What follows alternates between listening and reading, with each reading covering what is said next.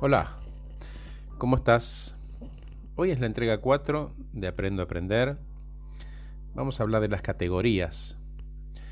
El sujeto que decidió quebrar la inercia del desconocimiento y comienza a aprender, conforme va avanzando, va alcanzando también distintos niveles, desde el aprendiz al maestro.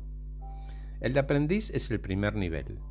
Podrá admitir que sabe poco, o nada, pero se ve como responsable de su destino con el empeño de salir de ese espacio de desconocimiento.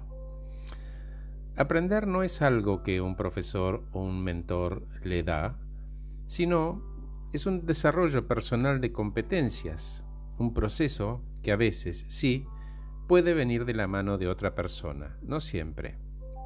Quien se asume principiante permite cometer errores y entiende que está aprendiendo cosas que están fuera de su área de experiencia por ahora. Sí es clave ejercitarlas como acciones constantes para practicar y eso demanda su compromiso, un hábito.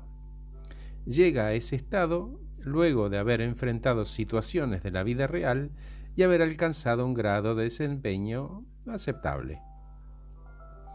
El competente, en cambio, ya tiene suficiente experiencia para hacer algo bien desde la primera vez, aunque no es capaz de enfrentar situaciones de emergencia o imprevistos.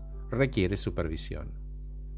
Le sigue el diestro, que combina pensamiento analítico con una ejecución casi automática y hasta agrega con cierta intuición lo que le permite anticiparse. Es en ese momento en el que el profesor o el mentor comienza su proceso de alejarse progresivamente de la supervisión.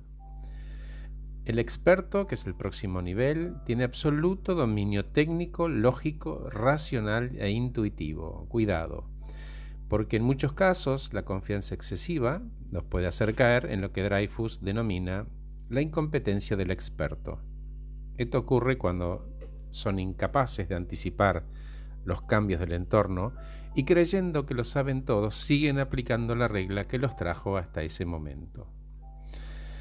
El maestro es el último y lo sabe todo, incluso anticiparse a lo más imprevisto. Ahora, el buen maestro, el que verdaderamente sabe que sabe, y elige volver en la actitud a su estado de aprendiz, justamente desde el no saber nada. Recordá, el camino recorrido fue del desconocimiento a ser un maestro. Y estos maestros, casi sabios, prefieren estar siempre abiertos a escuchar y aprender miradas y cosas nuevas como si fueran aprendices. Y no refugiarse en el ego del lo sé todo, porque se perderían la oportunidad de fortalecer aún más su maestría. Gracias por escucharme. Soy Horacio Velotti.